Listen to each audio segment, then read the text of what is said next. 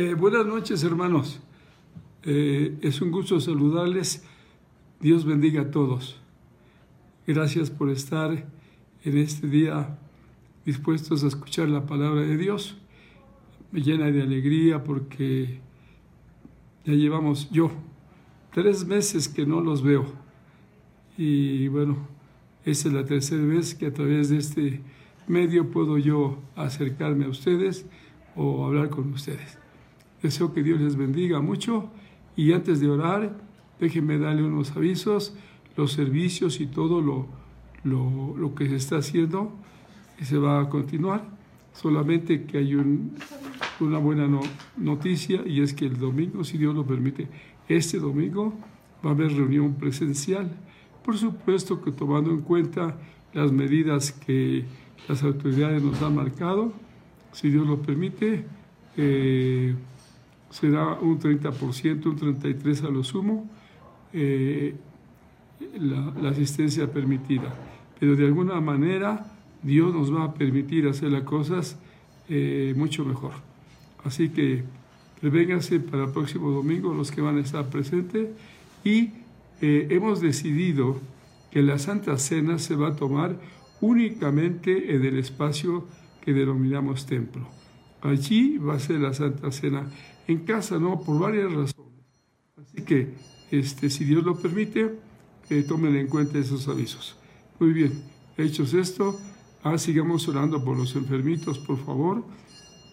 Gracias a Dios por los que ya han salido adelante, pero sigamos suplicando por aquellos que todavía no están al 100. Les suplico que ahí me incluyan. Gracias. Bien, hermanos, oramos. Señor, te damos gracias en esta noche por darnos la bendición de reunirnos para tener nuestra clase correspondiente a este día. Señor, tú sabes la suma importancia que tiene el que consideremos el Sermón del Monte. Esta es la segunda clase. Te pido que tu Espíritu Santo nos guíe y que todos, Señor, estemos atentos y ojalá cada uno también tome sus propias notas por la subimportancia que todo esto eh, representa. Te doy gracias, que tu Espíritu Santo nos guíe, que nos dé fuerza para poder hacerlo y muchas gracias porque tú eres bueno. Gracias por los enfermitos que, que has sacado adelante y te rogamos por aquellos que todavía continúan con un poco de molestias.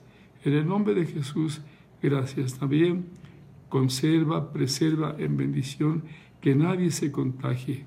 Y te doy gracias porque tú has cumplido lo que tú pusiste en mi corazón, de que en la iglesia nadie va a fenecer por causa de este mal. Muchas gracias, Señor, en el nombre de Jesús. Amén.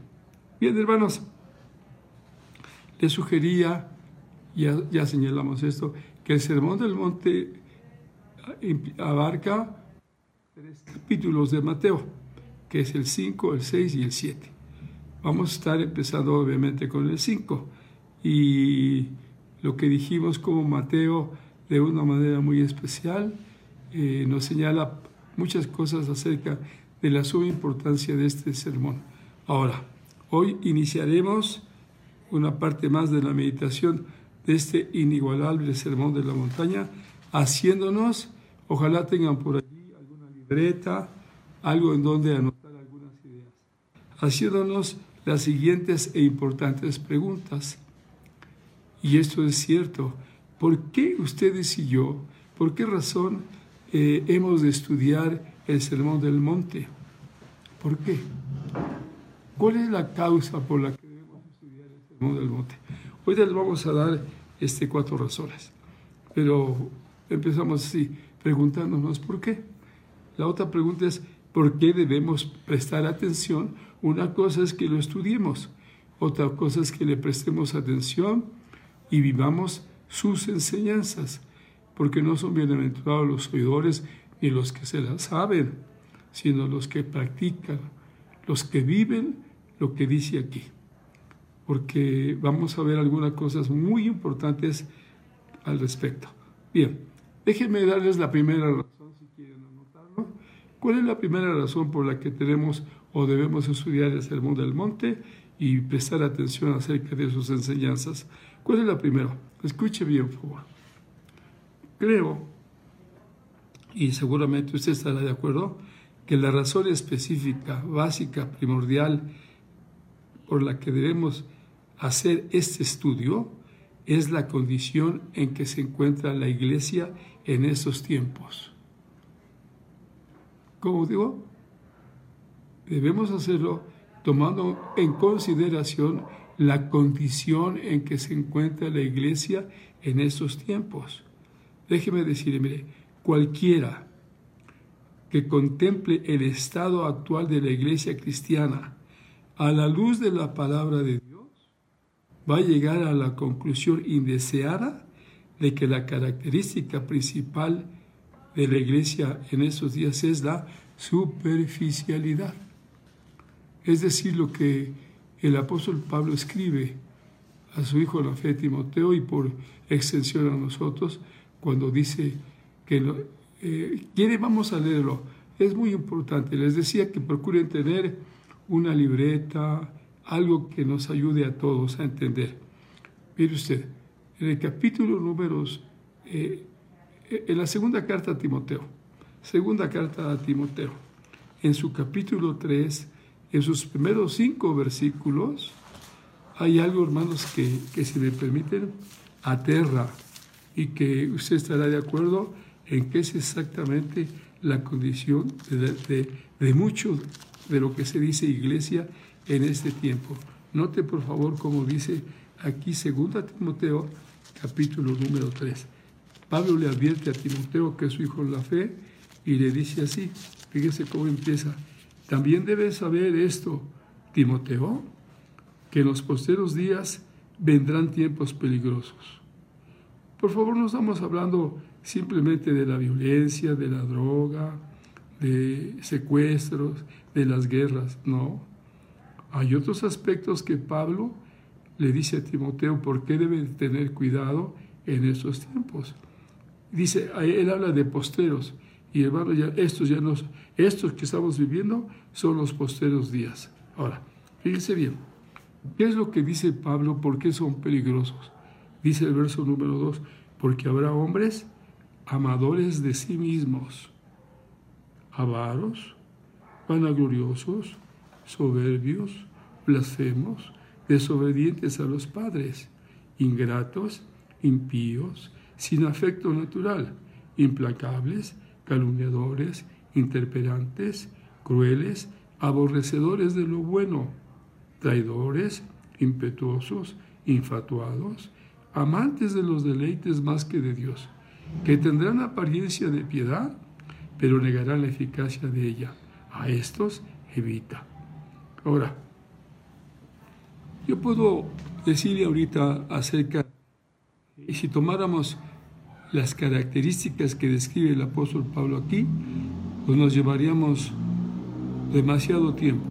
Pero nada más quiero señalarles, porque es muy interesante, eh, algunas cosas muy importantes que el hombre sin Cristo, que el hombre natural, ama.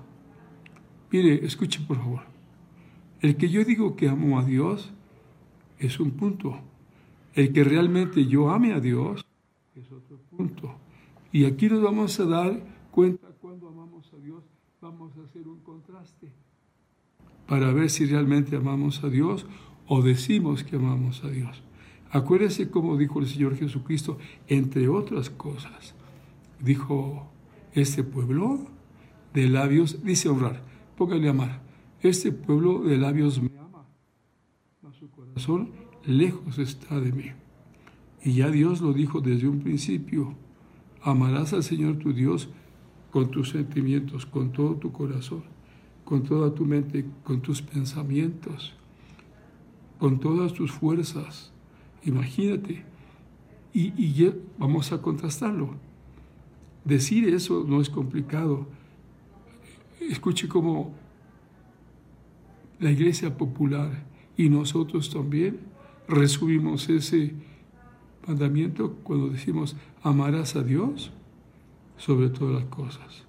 Pero vea lo que dice Jesucristo. El que amare más a Padre madre, esposa, hijos, hijas, hermano, negocio, métale todo lo que quiera, que a mí no es digno de mí. Nada más piensa a manera de contraste. Si usted de veras podía decir con honestidad que usted ama más a Dios, o yo, que amo más a Dios que a mi misma esposa, que a mis hijos, que a mis nietos, que a mis familiares que están aquí. Eso teóricamente no es complicado decirlo. O, tu vida, ese canto que decimos, te amo más que a mi vida. Wow, a veces platicando mi esposo y yo, no lo cantamos. Porque la verdad, eso está muy lejos de ser una realidad. ¿Mm? Bueno, entonces dije yo que a manera de contraste, ahí nos comparamos si realmente, por eso aquí dice, amadores de sí mismos. Te amas tú mucho más que a Dios. Y eso es el problema. Entonces ahí te dice, te, voy a decir cinco cosas que el ser humano que dice que ama a Dios realmente no es así. Y ya lo dijimos cómo. Y lo vamos a ahondar. Eso que sea un tema para otra oportunidad. Mire otra cosa que el hombre que no tiene a Dios, no, lo, no ama a Dios como dice. Vea 1 Timoteo capítulo 6, el verso 10. Ese casi todos lo sabemos. 1 Timoteo capítulo número 6, el verso 10. Dice así, porque raíz de todos los males es que el amor al dinero, el cual, codiciando algunos, se extraviaron de la fe y fueron traspasados de muchos dolores. La verdad es que mucha gente, sí, sí, Dios, pero su, su, Dios, como dice la Biblia, Jesús, Jesucristo no puedes amar a Dios y a las riquezas. En la antigua versión decía, no puedes amar a Dios y a Mamón. Mamón era el nombre del Dios del dinero. Y hay mucha gente que su dinero es lo primero. Y aquí dice, porque raíz de todos los males es el amor al dinero, el cual codiciando algunos fueron traspasados de muchos dolores. Es la raíz de todos los males, el amor al dinero. ¿Cuánta gente se ha perdido porque ama más las riquezas que Dios mismo? La, Biblia nos exhorta muchas veces que estemos contentos, no que seamos conformistas, que estemos contentos con lo que tenemos ahora. Pablo decía, yo sé vivir con abundancia y con escasez. Sé estar en estrechez y sé estar en, abundancia. Todo lo puedo, o sea, todo es posible en Cristo que me fortalece. Y mucha gente así, ustedes saben, cuánta gente priva de la vida a otros por, el amor al dinero. Otros quieren dinero para seguir cultivando o atendiendo sus vicios. y como eso, las mujeres cuando comercian con su cuerpo. Se dice que la mujer eh, ofrece su intimidad por dinero y el hombre da dinero por la intimidad. Todo eso lo genera el dinero, hermanos. Y eso es algo tremendo. Entonces ya vimos dos cositas. Amadores de sí mismos. Segundo, amor al dinero. Tercero, vaya una vez más a 2 Timoteo. Ahí vamos a ver las otras tres cosas. La tercera, oiga lo que dice el verso 4. Voy a leer una vez más del 2 para que nos demos cuenta, porque habrá hombres amadores de sí mismos. Esa gente se ama más a sí mismo que a Dios. Son avaros como consecuencia, vanagloriosos como tienen dinero, se sienten así soberbios, miran a todos los demás por encima del hombro, blasfemos, tantas cosas dice allí eso. Y esto que es algo que está imperando, desobedientes a los padres. Hoy, desgraciadamente, eso es algo que en casi todos los hogares y aún en los denominados cristianos, reina la desobediencia a los progenitores cuando la Biblia dice, honra a tu padre y a tu madre, piense lo que es honrar. ¿Mm? Dice, el Hijo honra al Padre, el siervo a su Señor. Si pues yo soy Padre, ¿dónde está mi honra? Y si soy temor, y soy Señor, ¿dónde está mi temor? Y dice a quién? No a los, a los ajenos, nos dice a nosotros. Entonces, aquí hay muchas cosas exactas. Si, si tú eres desobediente a tus padres, entonces eres ingrato. Entonces eres impío. Entonces ya no tienes el afecto natural, porque el afecto natural es lo que es por naturaleza. Y es amar a Dios, porque ellos después de Dios te dieron el ser, vieron por ti desde niño y tantas cosas, ya lo perdiste y ahora lo quieres tratar igual a igual. Eso jamás son implacables.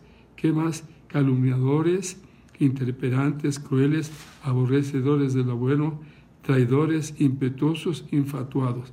Ahora viene la tercera cosa de la gente sin Dios. Amadores de los deleites más que de Dios. No solamente son amadores de sí mismos, no solamente aman el dinero, también aman los deleites, los placeres, los vicios, los desvíos. Aman eh, todo eso más que a Dios mismo. Imagínense, ya vimos como quiere ahorita tres cosas, ¿no es cierto? Vimos amadores de, de sí mismos, amadores del dinero, amadores de los deleites, que es más que de Dios. Ahora veamos el, cuarto y con eso este, terminamos esto. Vamos al capítulo 4 de esta misma carta a Timoteo, el verso número 10. Escuche. Porque ve más, era una persona por supuesto, me ha desamparado. ¿Por qué lo desamparó? Amando este mundo y se ha ido. Mucha gente abandona a Dios porque ama tristemente al mundo. Por eso los exhortos, el exhorto, el exhorto juanino dice, no améis al mundo y las cosas que están en el mundo. Si uno ama al mundo, el amor del Padre no está en. Y lo señala por qué. Porque todo lo que hay en el mundo, los deseos de los ojos, los deseos de la carne y la vanagloria de la vida no proceden del Padre sino del mundo. Y el mundo pasa en sus deleites, pero el que hace la voluntad de Dios permanece para siempre. Fíjese usted cuántas cosas. El versículo anterior al 10 que leímos nos dice qué es lo que ustedes, eh, eh, dos versículos atrás, el 8, qué es lo que ustedes y yo debemos amar. Miren lo que dice. Por, por, lo, demás, me está guardada la corona de justicia, la cual me dará el Señor juez justo en aquel día.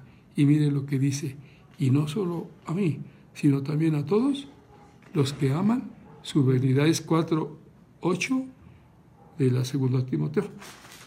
Fíjese cómo dice, lo repito, dice Pablo, por lo demás me está guardada la corona de justicia, la cual me dará el Señor juez justo en aquel día, y no solo a mí, sino también a todos los que aman su venida. Lejos de amar al mundo, hermanos, el dinero, a sí mismos, los placeres, los deleites, eh, el mundo, nosotros debemos amar la venida del Señor. ¿Y eso cómo es? estar preparados. Acuérdense que no entrará nada, nada al cielo. Todo eso nos dice, bueno, ya vimos un pedacito más de esto que estamos viendo acerca del sermón del monte. La superficialidad es algo desgraciadamente que tiene apariencia. Mire, déjeme hacer los contrastes. Dígame usted a la luz de las escrituras, cómo era la vida de la iglesia primitiva. Ponga así una imagen de cómo eran ellos bíblicamente y cómo somos nosotros. ¿Qué tipo de actividades la iglesia primitiva desarrollaba en un sentido evangelizador? pregúntese, en un espacio no más allá de 40 años, ellos habían conquistado el mundo de su época. Y si tomamos en cuenta, empezaron 12, luego fueron 70, luego fueron 120, y de ahí se dispararon. Su, deseo era ganar al mundo para Cristo. Y hoy, desgraciadamente, el mundo, desgraciadamente, el mundo ha ganado a la iglesia. Hay un contraste, no hay punto de comparación entre la vida de aquella gente y la vida del mundo. Acuérdense que incluso hay un pasaje que es muy interesante. Ayúdenme a buscarlo. En el libro de los Hechos, obviamente de los apóstoles, se dice así, fíjese bien lo que dice. Y cuando nosotros leemos esto, es interesante. Dice la palabra de Dios así. Acompáñenme al capítulo. Eh, vamos a ver, capítulo número 16. Fíjese cómo dice así la escritura. Note lo que dice el verso 20. Y presentándolos a los magistrados dijeron, estos hombres siendo judíos alborotan nuestra, ciudad y enseñan costumbres que no nos es lícito recibir ni hacer, pues somos romanos. La gente no cambia, sigue. Y en el 17, vea lo que dice el verso 6. 17, 6.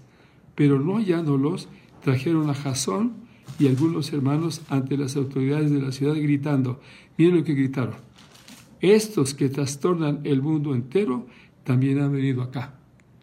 ¿A cuenta? Esa, los hermanos habían trastornado el mundo y yo y el mundo cae de cabeza a la iglesia. Lo contrario, es increíble esto, ¿sí?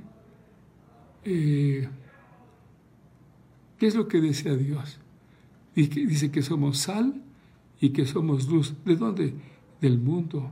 Pero si de la sal se desvaneciere, ¿con qué será salada? No sirve más para nada, sino para ser hollada y echada afuera por los hombres. Hoy, desgraciadamente, el testimonio, ahorita lo vamos a ver, de la iglesia es tan pobre, es tan débil, que se burlan y no quieren saber nada nos tildan de hipócritas, de falsos, de mentirosos. ¿Por qué razón?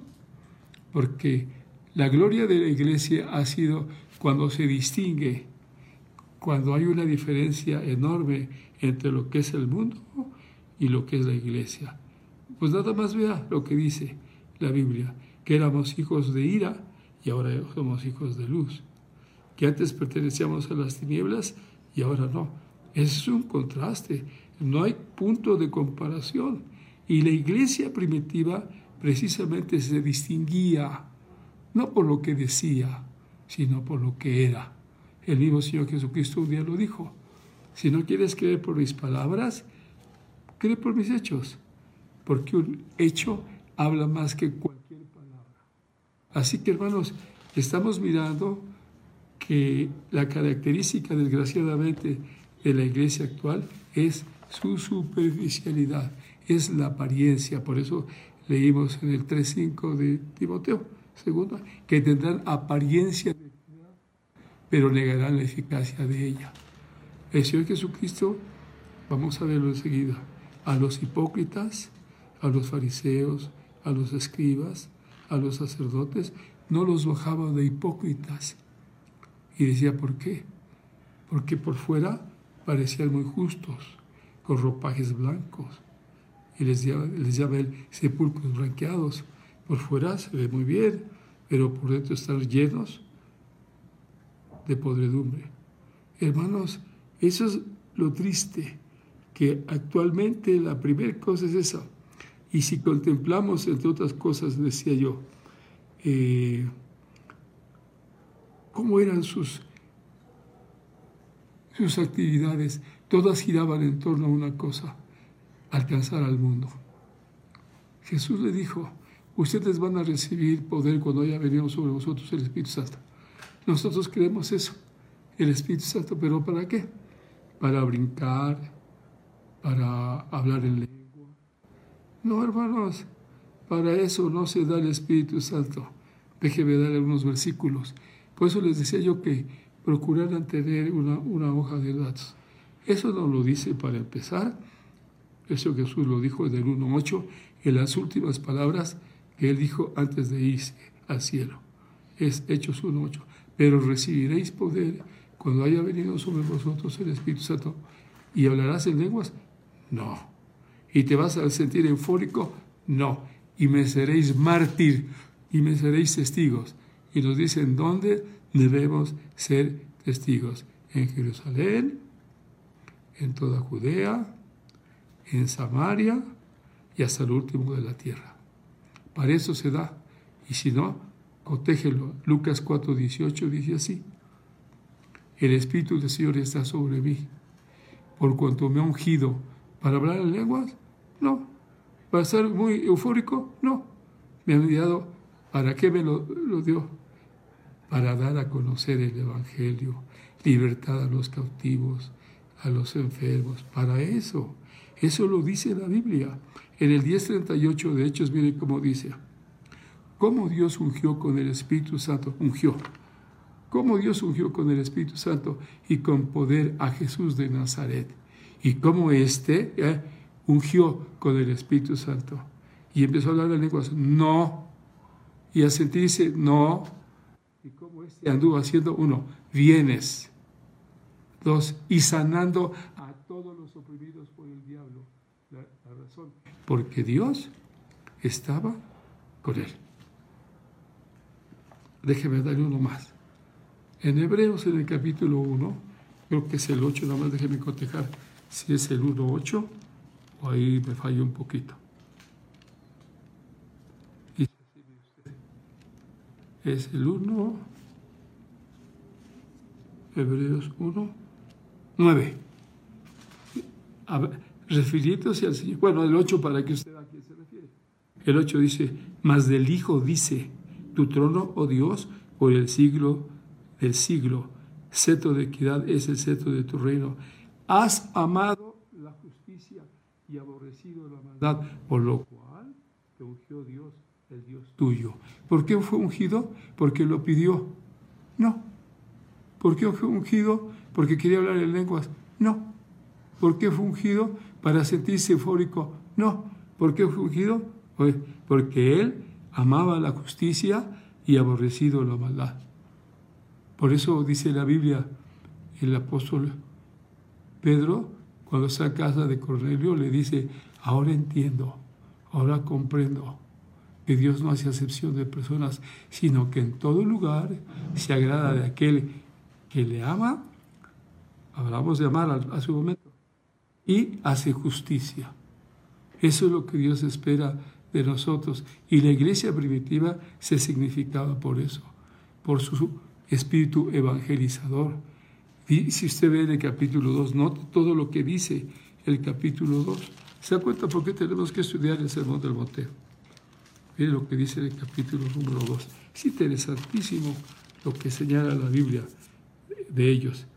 Esa gente cuando escuchaba la palabra de Dios como resultado de la unción del Espíritu Santo en la vida del apóstol Pedro, cuando terminó, dice el verso 37, al oír esto, se compungieron de corazón y dijeron a Pedro y a los otros apóstoles, varones hermanos, ¿qué haremos?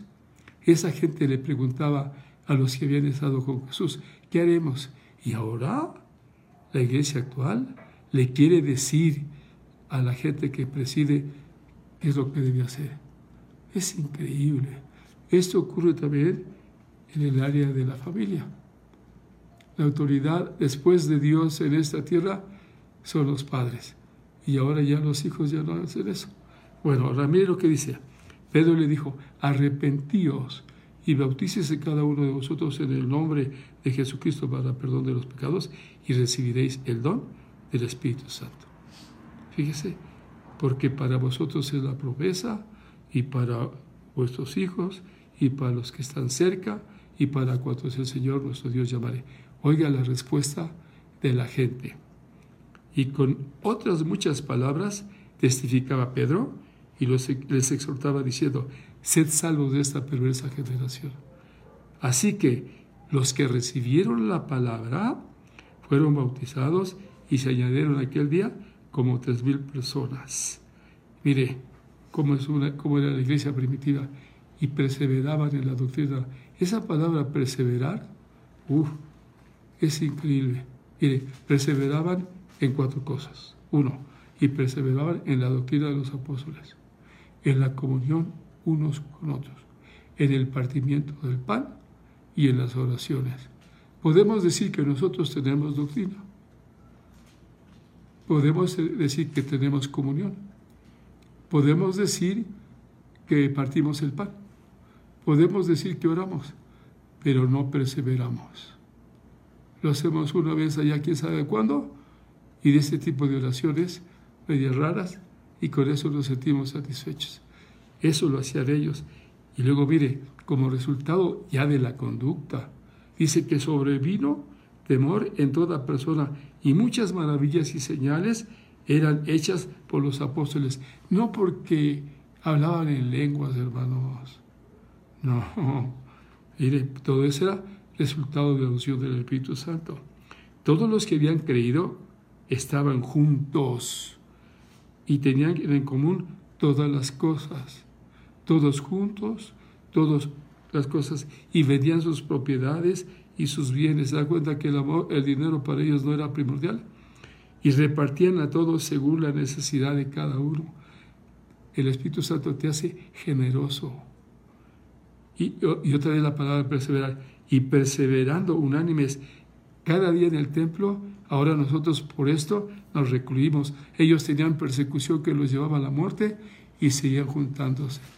Y perseverando en el templo y partiendo el pan en las casas, repiten, comían juntos con alegría y sencillez de corazón. Oiga, alabando a Dios y teniendo favor con todo el pueblo, y el Señor añadía cada día los que habían de ser salvos. Ahora, ese es uno. Ahora, mire qué hacían los guías. El verso 1, el que sigue.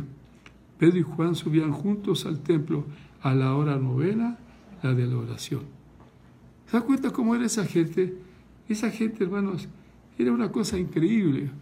La vida de ellos no se parece en lo absoluto a lo que nosotros vivimos. Y no objetaban. Ellos también tenían compromisos familiares, económicos y demás. Pero habían puesto todas las cosas en su justa medida y Dios era prioritario. Ahí se cumplía, amarás a Dios sobre todas las cosas. Y luego el trabajo y la unción que había venido sobre ellos obedecía a, este, justamente a ello, a que habían priorizado las cosas. Y luego aquí viene todo lo que enseguida viene el, el, cojo, ¿se acuerda? Que, estaba un cojo y recuerda que lo llevaban para pedir limosna. No entraba porque no era, permitido una persona lisiada entrar al templo. Entonces él estaba afuera. Y cuando iban a entrar Pedro y Juan, le pidieron. Y Pedro dijo algo increíble. Mire lo que dijo. Dice, mire, cómo dice.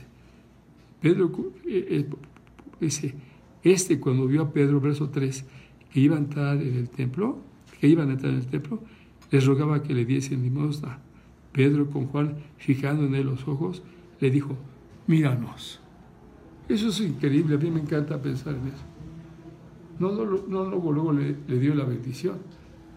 Quiso saber qué tanto interés realmente tenía. Y dice, míranos, acuérdese lo que dice la Biblia. ¿sí? Dios bendice a la gente cuando la gente quiere que la bendiga. No nada más porque tienes un deseo. Tienes que dar evidencias inequívocas, fehacientes, incuestionables de que realmente quieres la bendición. Dice, míranos. Ahora lo que sigue es increíble. Dice, él entonces les estuvo atento, esperando recibir la sanidad. No, esperando recibir de ellos algo. ¿Qué me van a dar? No sé, pero me van a dar algo. ¿Y el que les pidió? Limosna. ¿Y qué le dieron? Pedro dice, míranos. Y él les estuvo atento esperando recibir de ellos algo. Y dice la Biblia, sí, entonces él les estuvo atento, obedeció, esperando recibir de ellos algo. Mas Pedro dijo, mira, no tengo plata, tampoco tengo oro pero lo que tengo te lo voy a dar. Y le dice, en el nombre de Jesucristo de Nazaret, levántate y anda. y tomándole por la mano derecha, le levantó. No solamente le dio la palabra, le expresó como Jesús cuando tocó al leproso, él también extendió la mano, lo levantó. Dice la Biblia, es muy interesante. Y, y al momento se le afirmaron los pies y tobillos, y saltando se puso en pie y anduvo, y entró con ellos en el templo andando y saltando y alabando a Dios, y todo el pueblo le vio andar y alabar a Dios. Ahora piense tantito en algo que está aquí muy bueno, y es esto, escucha. Eso es increíble. ¿Por qué? Porque él nunca había entrado al templo. Si quieres, vivía allá fuera de la puerta del templo, pero nunca había entrado. Porque un lisiado bíblicamente no podía acercarse. Pero ahora ya no está lisiado. Sus piernas están firmes, sus tobillos también. Brinca como dando evidencias, miren, estoy sano. Y entra con Pedro y con Juan al templo, brincando, cantando y alabando a Dios. ¿Qué hace? Esa era la iglesia primitiva. Nosotros le tenemos miedo cuando vemos a alguien así en condiciones mmm, raras. Esto hacía, pero no solamente eso, mira, mire lo que dice la Biblia, porque es muy interesante. En el capítulo 4 dice, hablando ellos al pueblo, eh, están predicando, están predicando, resentidos de que enseñasen al pueblo y anunciasen en Jesús la resurrección ante los muertos, les echaron mano y los pusieron en la cárcel hasta el día siguiente, porque ya era tarde. Pero muchos de los que habían oído la palabra creyeron y el número de varones, sin contar las mujeres, era como cinco mil. ¿Te das cuenta? Ese era el trabajo de ellos. Bueno, al punto que la Biblia dice, y esto es tremendo, que cuando salieron de la cárcel siguieron anunciando. Y, les dijeron a esa gente, dice, sea notorio en el verso 10, 4.10, a todos vosotros y a todo el pueblo de Israel, que en el nombre de Jesucristo de Nazaret, a quien vosotros crucificasteis y a quien Dios resucitó de los muertos, por este, por este hombre está en vuestra presencia sano.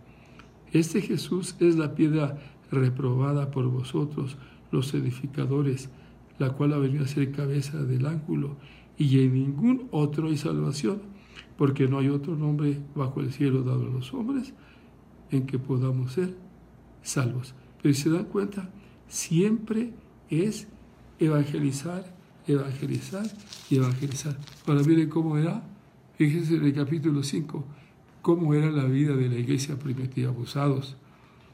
Pero cierto hombre llamado Ananías con Zafira, su mujer, vendió una heredad y sustrajo del precio, sabiéndolo también su mujer, y trayendo solo una parte, la puso a los pies de los apóstoles.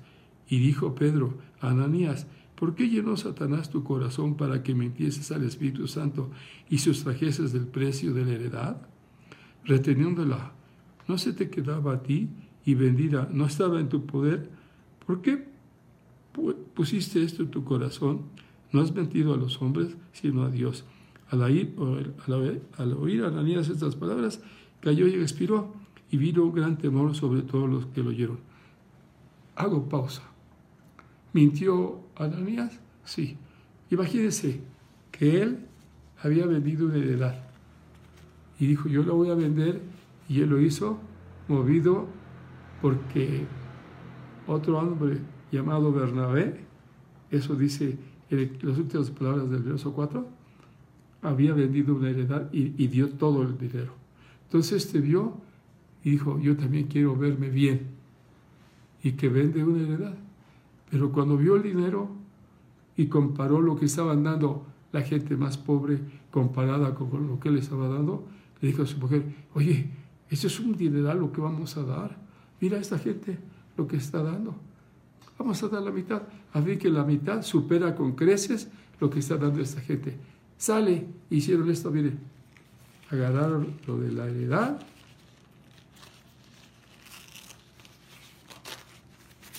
lo llevaron y, lo llevaron a, a los apóstoles. Aquí está. Pero ahí estaba Dios. Esa era la iglesia primitiva. Y le dice Pedro, Ananías, ¿por qué hiciste esto? ¿Cuál? Tú dijiste que ibas a dar, ibas a dar íntegro el, precio de la heredad y, no has hecho eso. Te quedaste con la mitad. No mentiste a nosotros, mentiste a Dios. Porque Satanás llegó Imagínate tantito, si se moviera el Espíritu Santo en este tiempo, como se movía ahí, ¿cuántos mentirosos hay en la iglesia? No son poquitos. Y aseguro que más de la mitad caerían muertos. Qué contraste tan tremendo había entre la iglesia primitiva y lo que somos nosotros. Y sigue nada más un versículo más, el 5.42. Este, Dice, y todos los días, ¿cuándo? Todos los días en el templo y por las casas no cesaban de enseñar y predicar a Jesucristo. Y yo me temo que hay quienes nunca han hablado a nadie, pero no sentimos la iglesia. Entonces les decía, ¿por qué tenemos que estudiar? Pues porque la característica principal de la iglesia primitiva es su superficialidad. Tiene solamente maquillaje, es como el agua. Nada más ver el vaso. Pero lo importante no es el vaso, el contenido del vaso. Eso es lo que me va a bendecir ahorita. Un segundo.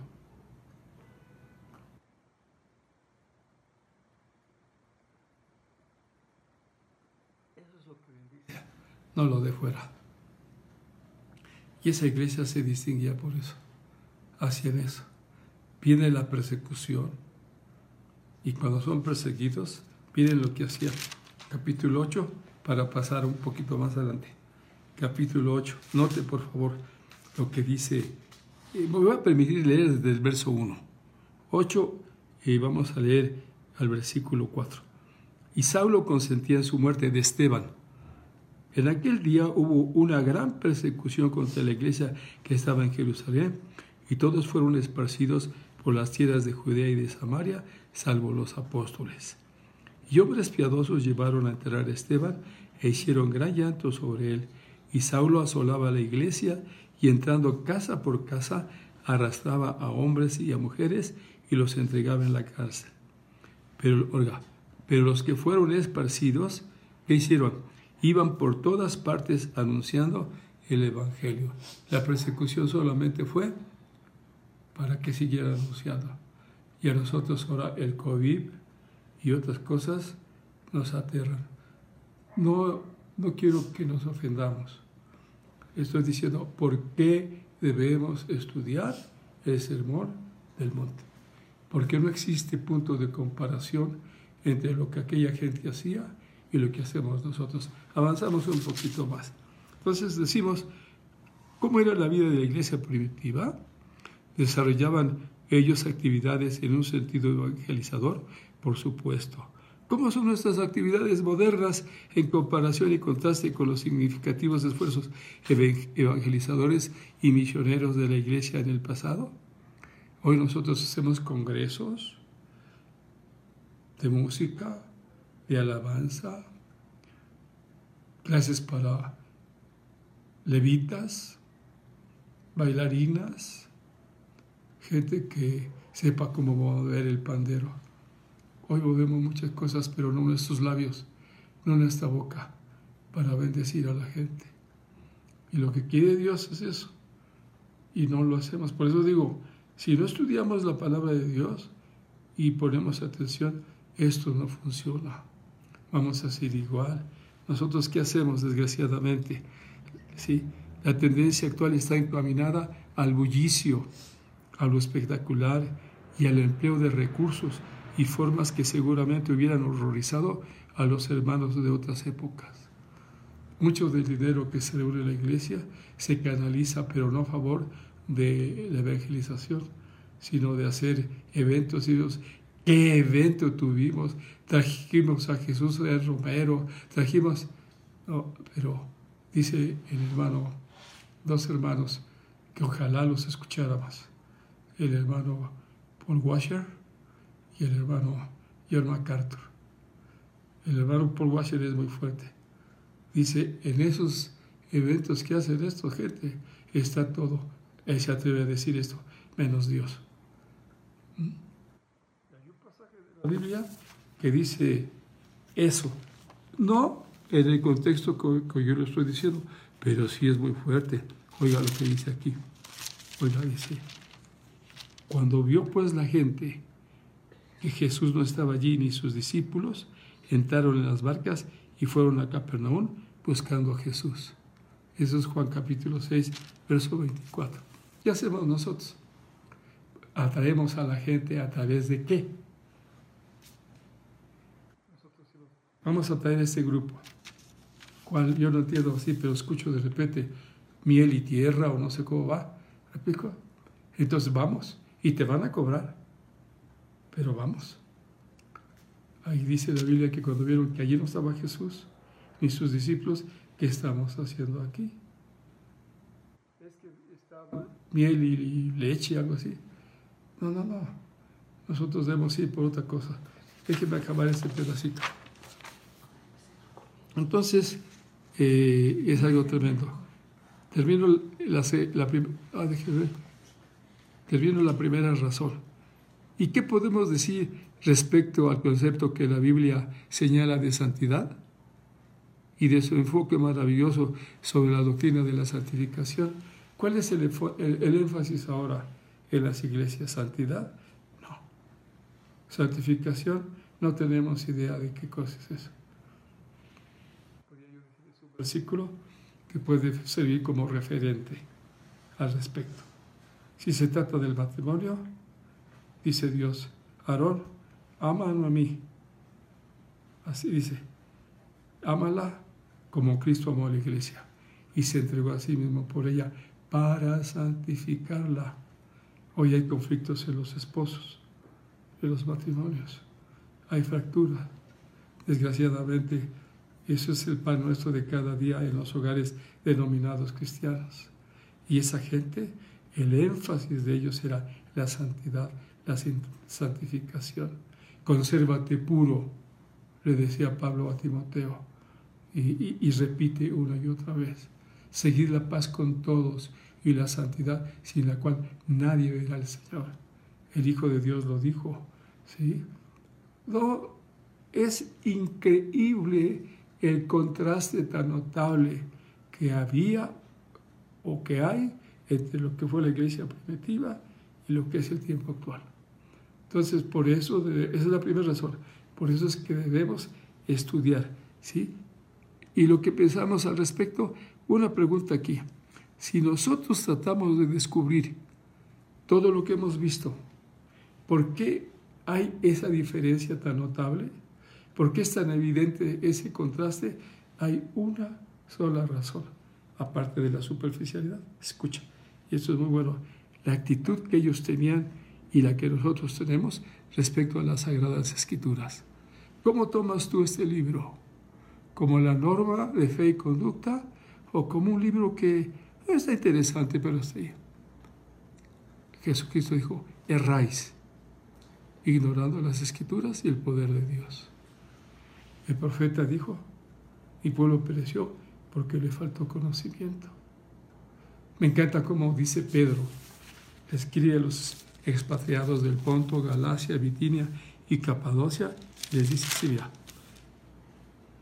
Ciertamente, si habiéndose ellos escapado de las contaminaciones del mundo por el conocimiento del Señor. ¿Cómo escapamos? Por el conocimiento. Porque conocimiento es cambio. Cuando tú conoces esto, inmediatamente tu vida cambia.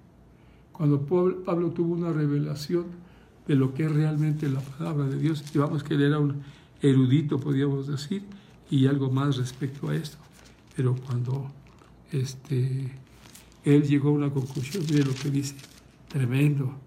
Cuando yo leo esto, digo, Dios, ayúdanos. Pues antes de la ley había pecado en el mundo, pero donde no hay ley no se inculpa de pecado. No obstante, reinó la muerte desde Adán hasta Moisés, aún en los que no pecaron a la manera y la transgresión de Adán. Pero la ley se introdujo para que el pecado abundase, mas cuando el pecado abundó, sobreabundó la gracia, para que así como el pecado abundó para muerte, así también la gracia reine por la justicia, para vida eterna mediante Jesucristo el Señor. Y luego dice él así, dice,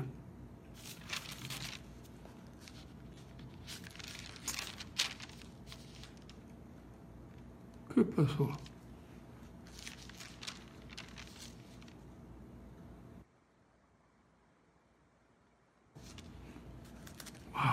Bueno, se lo voy a decir así. Dice la Biblia así. Yo no conocía, yo no sabía que la codicia era pecado. Si la, si la, si la Biblia no dijera, no codiciarás. Entonces, lo que era bueno para él, en el buen sentido, resultó malo. ¿Por qué? Porque él era codicioso. igual nosotros. Antes decía de que lloren en mi casa, que lloren en tu casa, que lloren en tu casa. Nosotros hacemos las cosas así, de acuerdo a los conceptos que generalmente la humanidad maneja. Me haces, te hago. Me dices, te digo. No me hablas, ni necesito. Y Dios te dice, lo vamos a ver en este mismo capítulo, nada más que más adelante. Así que hermanos, e-, eso es lo que la Biblia nos enseña a todos y quiere que nosotros mejoremos sustancialmente. Entonces, esto, ese modelo monte tiene un propósito, que nosotros sepamos cómo debemos conducirnos. Y aquí hemos abundado, hemos dicho varias cosas, ojalá usted las repase. Después tendremos la segunda razón, que está interesantísima, la tercera y la cuarta. Cuatro cosas por qué es de suma importancia que nosotros estudiemos el sermón y prestemos atención acerca de sus enseñanzas. Ya vimos la primera. Y todavía no entramos ni al versículo 1 del sermón del monte, pero bien vale la pena que consideremos esos principios que estaremos viendo de manera muy especial.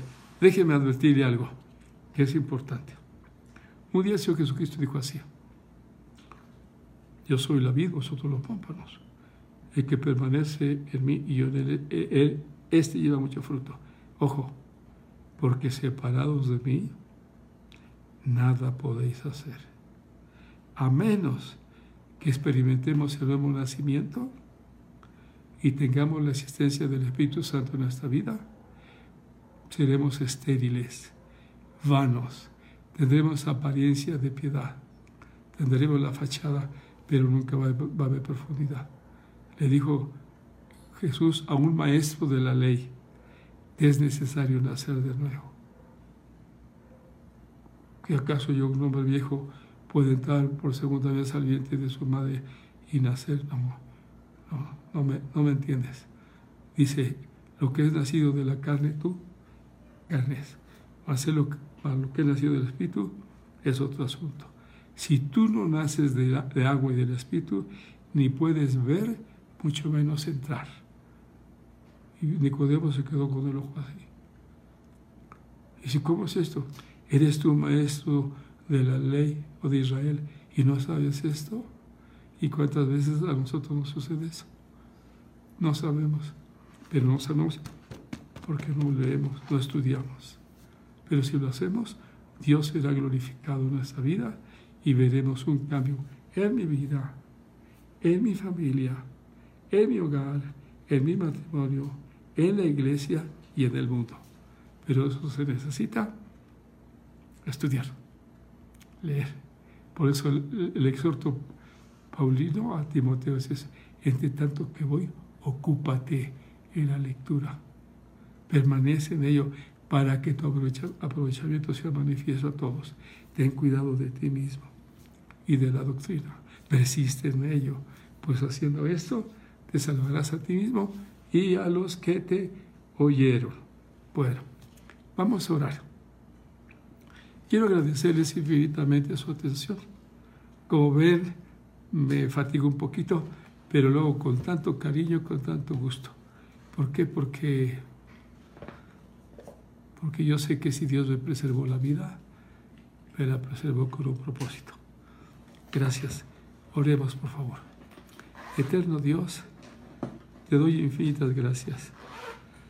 Tú sabes, Señor, la inmensa alegría que me causa el poder hablar de tu palabra. No son ideas nuestras o mías, no. No, Señor, jamás, jamás. Como dijera Pablo a los hermanos de Éfeso, y por mí, para que al abrir mis labios me sea dada palabra, a fin de dar a conocer como debo la palabra de Dios. Señor mío, le dijiste a Timoteo a través de Pablo que prediques la palabra. Ayúdame, que nunca sea otra cosa que no sea ello. Sí, pero una palabra dada respaldo de una vida congruente para la gloria tuya. Bendice tu pueblo, a tus siervos, a cada padre de familia. Ayúdalos, Señor. Dales tu bendición. Haznos ver a todos que un día vamos a dar cuenta delante de ti no de otras familias, pero sí de la que nos has dado. Señor Jesús pudo decir, Padre, a los que me diste, yo los guardé y ninguno de ellos se perdió. Que así sea, Señor. Que seamos hombres y mujeres que atienden tu palabra y que viven de acuerdo a tu santa voluntad. Gracias por esta oportunidad. Gracias por esta bendición. Te pido que bendigas a las hermanas que no tienen esposo, que les des de tu gracia. Ellas también pueden hacerlo. Ahí estaba Débora, Señor, que todo el pueblo acudía a escucharla. Que así sea, que levantes mujeres así como Débora, una mujer con la palabra tuya, que levantes mujeres como Ana, mujeres de oración para la gloria de tu nombre, que levantes matrimonios como lo fueron Zacarías y Elizabeth, que andaban irreprensibles delante de ti. Ayúdanos a todos, por favor. Tu Espíritu Santo nos dé de su gracia y nos dé dirección en todo. Por favor, queremos honrarte. En este mundo tan difícil, queremos, Señor, levantar tu nombre, ser la sal y la luz que tú quieres. Padre, muchas gracias. En el nombre de Dios Jesús, muchas gracias. Amén, Señor. Amén. Amados hermanos, eh, les mando un abrazo a todos. Si no podemos hablar, pero le pido a Dios que los cuide, que los bendiga y que los guarde en todos los sentidos. Muchas gracias. Cuidémonos, seamos precavidos, por favor, y sigamos adelante. No desmayemos. El domingo nos reunimos, vamos a estar eh, en reunión presencial. Así que Dios sea exaltado para siempre. Un abrazo y no se les olvide el próximo miércoles, si Dios nos concede la vida, con su libreta y sus notas, vamos a seguir ese estudio. Un abrazo. Que Dios les bendiga a todos. Gracias. Amén.